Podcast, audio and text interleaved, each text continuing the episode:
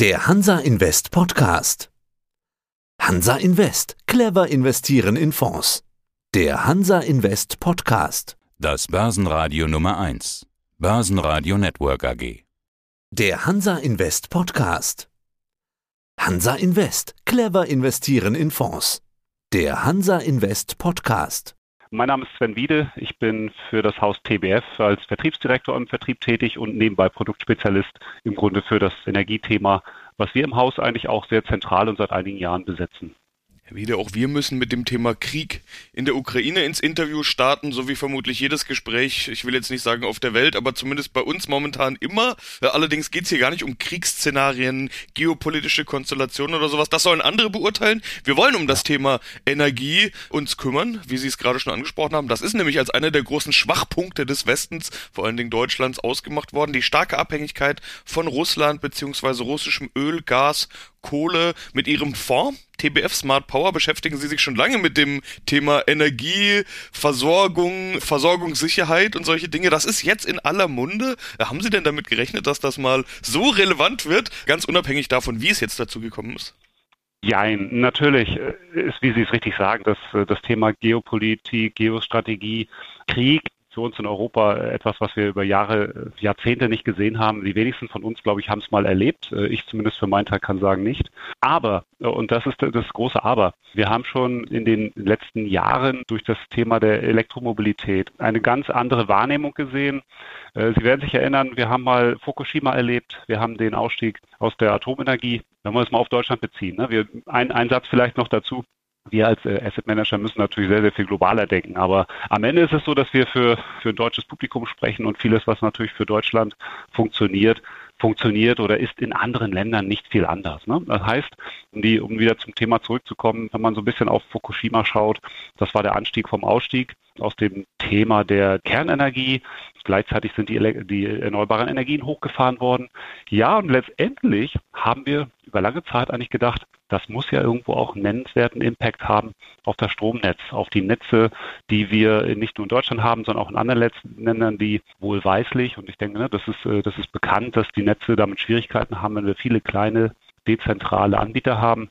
Ja, und das ist nicht viel passiert, aber durch das Thema der Elektromobilität kam doch das ganze Thema, was wir belegen mit dem, mit dem TBF Smart Power sehr, sehr viel stärker raus. Und das darf man über eine Elektromobilität halten, was man möchte aber sie ist politisch gewollt und sie ist nicht nur in Deutschland politisch gewollt und wird im Grunde genommen den Benzindurst auf die Steckdose verlagern. Dementsprechend werden wir eben einen weiteren Anstieg sozusagen der Strombedarf sehen. Naja, und das ist sozusagen ein Thema, da fühlen wir uns zu Hause und das ist jetzt im Grunde tatsächlich durch die Ereignisse rund um die Ukraine natürlich nochmal verstärkt worden. Wir haben bei uns in der Börsenradioredaktion schon vor Wochen diskutiert, was sich durch einen möglichen Krieg in der Ukraine ändern könnte, ändern würde. Und dann kamen wir zum Schluss, dass wohl das, was man bei uns gängigerweise als Energiewende bezeichnet, vielleicht beschleunigt werden könnte. Der Vergleich hinkt, aber ich will ihn jetzt trotzdem kurz bemühen. Über die Digitalisierung wurde lange geredet und wenig gemacht. Oft gesagt, es geht nicht oder es geht nicht so schnell und so weiter. Dann kam Corona und plötzlich musste man und dann ging es eben doch und dann ging es auch schnell. Könnte das bei einer, ja, bei der Energiewende oder bei dieser ganzen Thematik so ähnlich laufen? Ich habe jetzt schon gesagt, der Vergleich hinkt. Klar, die Konstellation ist eine ganz andere und es geht auch um ein ganz anderes Thema. Aber eine Parallelität oder eine Parallele ist ja doch da, nämlich dass Ewigkeiten jetzt drüber geredet wurde, das muss endlich angegangen werden und es plätschert eher so vor sich hin. Jetzt muss man. Könnte es jetzt auch schnell gehen, so ähnlich wie bei der Digitalisierung? Ja, auch hier ja und nein. Einerseits ja, es wird sich, denke ich, deutlich beschleunigen oder erwarten wir deutlich beschleunigen. Hin und wieder fällt ja auch mal das Wort Ministerialentscheidung, dass im Grunde einfach Projekte, die in den letzten Jahren teilweise und da können Sie äh, Stromtrassen nehmen, da können Sie aber auch das, das Thema der, der, der Windparks oder Solarparks nehmen. Äh, letztendlich ja sehr, sehr lange äh, Wege brauchten, um baufähig zu werden. Ich denke, da werden wir sicherlich Beschleunigung sehen, einfach aus der, aus der Not heraus, dass man sich bewegen möchte, dass man die, wie Sie ja selber sagen, die strategische Abhängigkeit verändern möchte. Ja, letztendlich erwarten wir hier tatsächlich damit die Beschleunigung und letztendlich deswegen nein, wir werden nicht die gleiche Geschwindigkeit sehen. Naja, ich meine, das Internet ist auf der ganzen Welt verfügbar. Sie sind somit auch, was Skalierung angeht, für das Thema Digitalisierung sicherlich deutlich schneller. Hier ist es tatsächlich so, dass wir es einfach nicht reicht, irgendwo eine Stromtrasse zu ziehen, was ja an sich schon mal Zeit dauert. Es muss eben auch dazu, die letzte Meile darf nicht vergessen werden. Das heißt, wir müssen genügend Ladestationen haben für das, für die Elektromobilität. Wir müssen im Grunde das ganze, das Heizungssystem müssen wir überdenken. Es wird sehr viel mit Gas geheizt. Und wir haben natürlich dann vorneweg auch den Bedarf, einfach auch mehr Energieerzeuger zu haben wo wir Windausbau, Solarausbau äh, im Grunde vorantreiben müssen. Und am Ende, und daran werden wir auch nicht vorbeikommen, ist es wichtig, sozusagen nicht in staatlichen Grenzen zu denken, sondern die Stromnetze einfach auch viel, viel stärker noch über Landesgrenzen heraus zu verknüpfen. Letztes Jahr stand zum Jahresende im Economist, 4,3 Prozent des Stroms von Industrieländern wird quasi über Landesgrenzen hinaus gehandelt. Wenn man das mal mit Öl und Gas vergleicht, haben wir da natürlich ganz, ganz andere, ganz andere Dimensionen. Und ich denke, hier werden wir sozusagen gerade auch, es gibt ein europäisches Verbundnetz, sicherlich auch gerade in Europa noch etwas stärker zusammenrücken können und damit einfach auch mehr Sicherheit fürs Netz bekommen, beziehungsweise den, den Strom idealerweise da produzieren, wo er sozusagen sich am leichtesten produzieren lässt. Also Wind eher in windreichen Gegenden und Sonnenstrom eher in Sonnenstrom äh, oder sonnenreichen Gegenden. Das heißt, die Themen, über die wir da sprechen, sind dann eben Dezentralität, erneuerbare Energien, Energieinfrastruktur, Stromleitungen, Stromtrassen, LNG-Terminals auch. Das ist ja auch so ein Stichwort, das, das, das ganz häufig fällt. Ja, unbedingt, unbedingt. Also gerade gerade wenn wir, wenn wir, wenn wir sozusagen äh, auf dieses Thema ähm, alternative Energien schauen, Energiesicherheit, Energieversorgung, dann haben wir in der Vergangenheit immer gerne sozusagen auf die äh, schöne neue grüne Welt in 2050 geschaut und sagt, Mensch, dann ist ja alles da, dann haben wir Photovoltaik sozusagen in großen Mengen. Wir arbeiten beispielsweise selber auch auf, äh, mit, einer, mit einer Studie oder haben uns eine Studie sehr genau angeschaut von Bloomberg, wonach der Strombedarf weltweit bis 2050 sich verdreifacht. Der Strom wird sozusagen dann produziert im Wesentlichen aus Sonne, Wind und ähm, sozusagen erneuerbaren Energien, aber eben auch, auch Gas. Entscheidend ist, dass wir auf dem Weg dorthin natürlich irgendwo eine, eine Phase haben, wo wir zum einen den Ausbau verstärken, was das Thema äh, der erneuerbaren Energien angeht. Zum anderen aber, das erleben wir jetzt sehr, sehr stark, sicherlich auch durch die Tatsache geschuldet, dass die ESG-Transformation Gelder anders lenkt, wir im Bereich der fossilen Brennstoffe eine starke Bremsung sehen. Und wir dürfen eins nicht vergessen, dass wir natürlich auch im nächsten Winter und übernächsten Winter durch den Krieg äh, ist, es, ist uns das jetzt sicherlich äh, sehr, sehr viel stärker auch nochmal vor Augen geführt worden, aber dass wir auch eben in den nächsten Wintern Energie brauchen. Und die bekommen wir eben gegebenenfalls nicht aus dem Bereich der, der Erneuerbaren so schnell, auch nicht aus dem Thema aus der, aus, der, aus der Kernenergie, die sich eben auch nicht so ohne weiteres steigern lässt und auch man letztendlich darüber diskutieren darf, wie man damit umgeht an der Stelle. Anderes Thema. Aber Energiesicherheit, Versorgungssicherheit stellen wir am einfachsten und am besten, denken wir, über das Thema LNG dar, weil es am Ende, und das darf man, denke ich, so sagen, das geringste der Übel ist, wenn man mal ähm, von fossilen Brennstoffen ausgeht, die wir im Moment einfach noch brauchen und die wir sicherlich auch in den nächsten zehn Jahren noch brauchen. Und auf so eine Studie zurückzukommen, wenn man, wie Bloomberg äh, NEF das erwartet, äh, beispielsweise eine Verdreifachung des weltweiten Strombedarfs haben, dann spielt sozusagen auch LNG in dem Moment in den nächsten 20, 30 Jahren die Rolle, dass es sozusagen sich auch weiterhin um einen Wachstumsmarkt handelt. Wichtig ist, Kohle geht runter, Ne, das ist das, die, die, die, das ganz, ganz Schlimme geht runter und äh, am Ende des Tages nimmt natürlich auch der Anteil ab. Aber grundsätzlich leben wir in einem Markt, wo der Energiebedarf immer noch steigend ist aber dann, es ist ja augenscheinlich und offensichtlich, dass da viel getan werden muss und eigentlich auch schon viel getan werden musste. Warum ist das denn nicht schon längst passiert? Also warum tut man sich gefühlt in Deutschland noch mehr schwer mit der Energiewende? Vielleicht stimmt's auch gar nicht, vielleicht tun wir uns einfach alle schwer mit der Energiewende. Am Ende, denke ich, tun wir uns alle schwer und ich denke, wenn wir zurückschauen auf, auf Deutschland, äh, sagen Sie, wann haben wir die letzten Stromausfälle erlebt in den letzten 10, 15 Jahren? Es gab keine. Gab es also ein Problem? Nein. So einfach könnte man es sagen. Ne? Letztendlich wissen die Profis, dass die Stromnetze quasi am Rande der Kapazitätsgrenze sind und naja, das Thema der, der, der E-Mobilität, was wie gesagt den, den, den, den Strombedarf verstärkt, hat sozusagen vielen vor Augen geführt. Das hat dazu geführt, dass wir mehr Schwung reinbekommen. Und wenn wir uns mal von Deutschland lösen, Sie kennen die Fotos, wie die Strominfrastruktur in anderen Ländern aussieht, dann wissen Sie, dass wir wahrscheinlich in Deutschland noch kleinere Probleme haben als in anderen Ländern, wo die Kabel einfach in der Gegend rumhängen. Ne? Das ist ja etwas, wo wir relativ weit sind. Dazu kommt natürlich auch, dass sie letztendlich hier ja wirklich Geld in die Hand nehmen müssen. Und äh, am Ende das Geld können sie entweder über die Privatwirtschaft organisieren oder sie können es äh, sozusagen staatlich äh, organisieren. Und ich denke, am Ende ist es immer auch eine, eine Anreizfrage. Lohnt es sich, ein Netz zu bauen, ein Netz zu ertüchtigen angenommen, ich habe sozusagen die Genehmigung dafür bekommen. Es muss natürlich, müssen die Anreize für die, für die Industrie da sein, das auch zu tun am Ende des Tages. Und ich glaube, da werden wir in den kommenden Jahren einiges sehen. Europa will da was machen, Europa, Deutschland will was machen.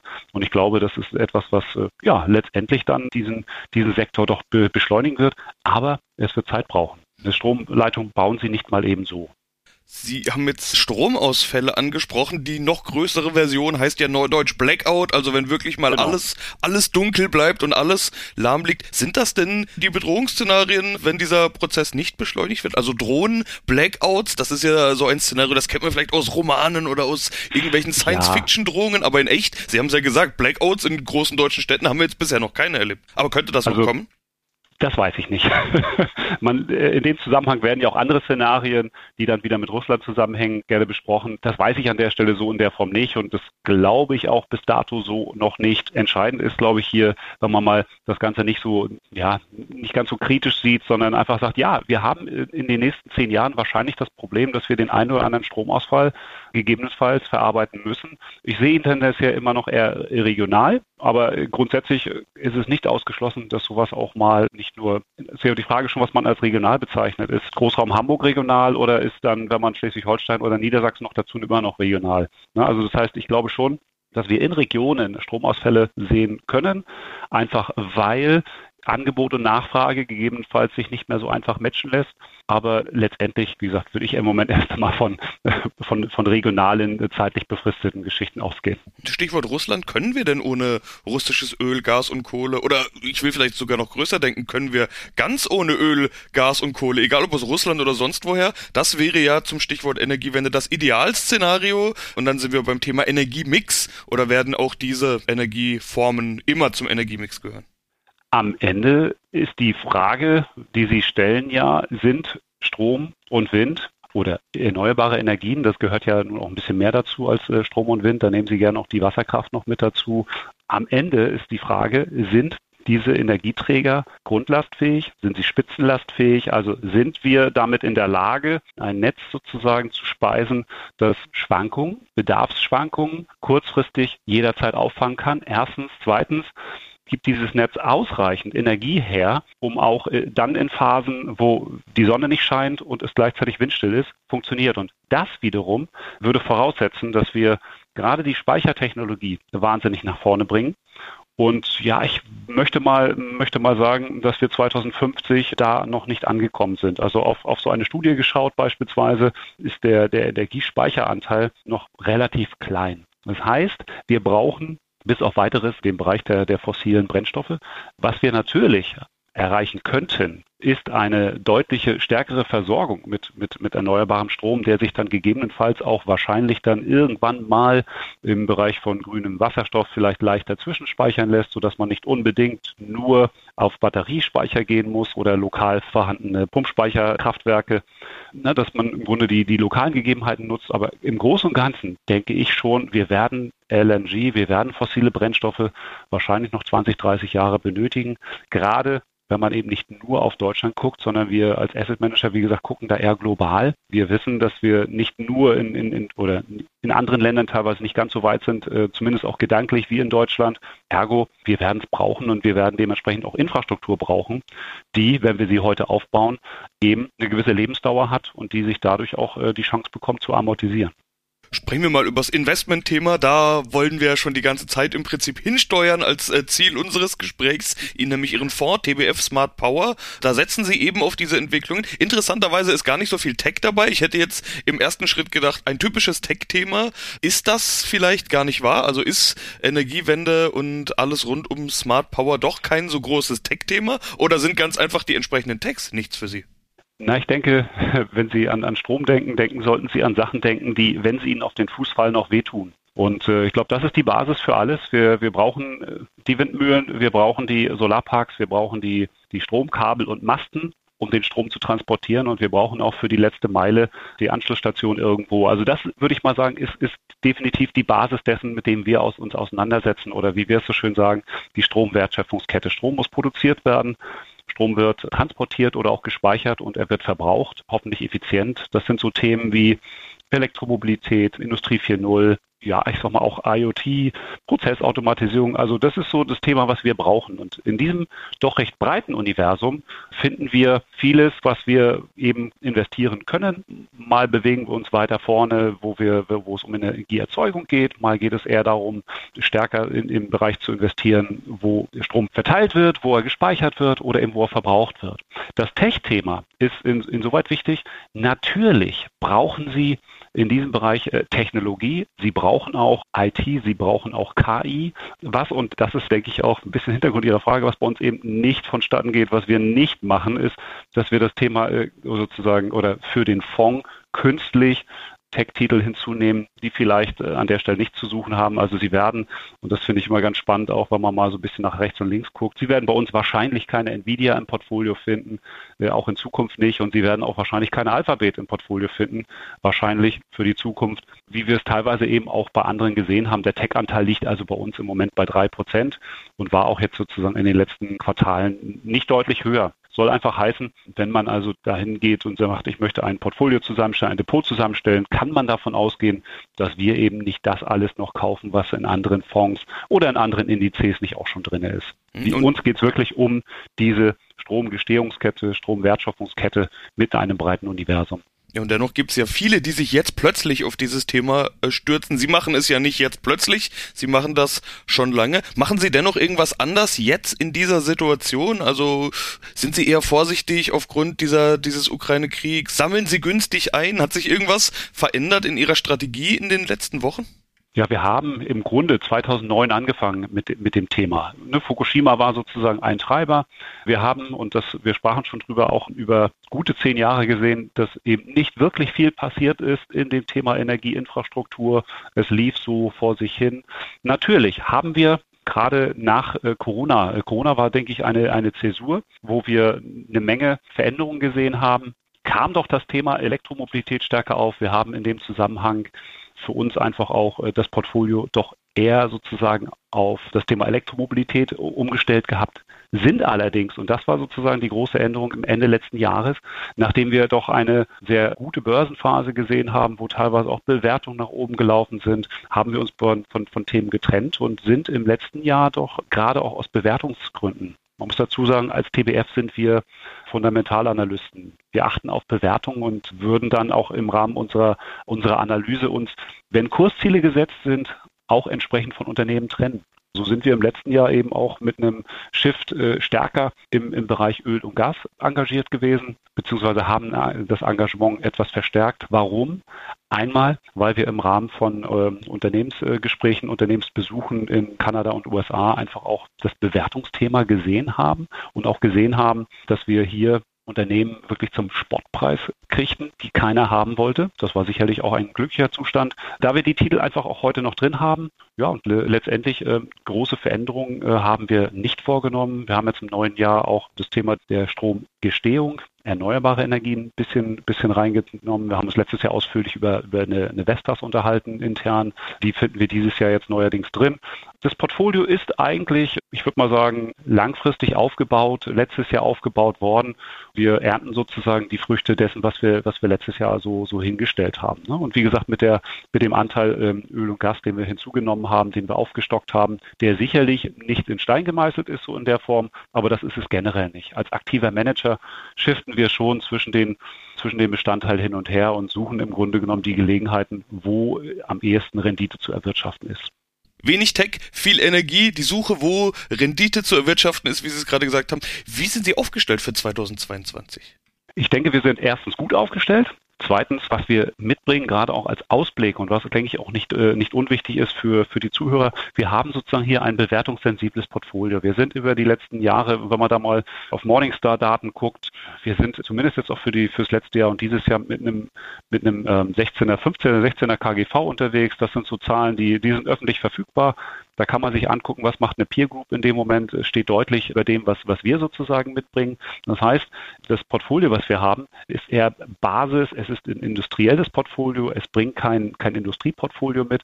Naja, und aufgrund der Tatsache, dass wir die geostrategischen Probleme haben, den Krieg im Osten, den Wunsch, sich sozusagen aus dem Russlandgeschäft zu verabschieden, quasi die EU-Liberalisierung im Strombereich quasi zurückzudrehen, werden wir sozusagen hier ein Thema haben, was uns sicherlich auf die nächsten zehn Jahre beschäftigen wird, wo viel Geld reinlaufen wird und was, denke ich, für die Unternehmen, die wir da haben, in die wir investieren, die wir teilweise eben auch seit vielen Jahren in, in Form von persönlichen Gesprächen kennen, Vorteile bringen, zumindest in der Form, als dass wir hier Unternehmen finden, die überdurchschnittlich äh, sich positionieren können. Und wie gesagt, es wird ein Pure Play bleiben im Bereich Smart Power, also alles, was irgendwo mit dem Thema Energieinfrastruktur sich beschäftigt und eben ähm, nicht noch durch zusätzliche Titel, die man äh, so reinmogeln könnte, mit, mit, mit aufgepimpt werden. Ich denke, das ist das Versprechen. Wenn natürlich der Markt jetzt nach oben oder nach unten läuft, werden wir als Aktienfonds natürlich da irgendwo mitlaufen müssen werden sicherlich auch gucken, dass wir die, die Aktienquote dann als aktiver Manager mal ein bisschen hochfahren. Aber auch das ist etwas, was nicht ausufern dürfte. Herr Wiede, vielen Dank für diesen Überblick. Sehr, sehr gern. Das war der Hansa Invest Podcast. Clever investieren in Fonds. Das Börsenradio Nummer 1. Börsenradio Network AG. Das war der Hansa Invest Podcast. Clever investieren in Fonds.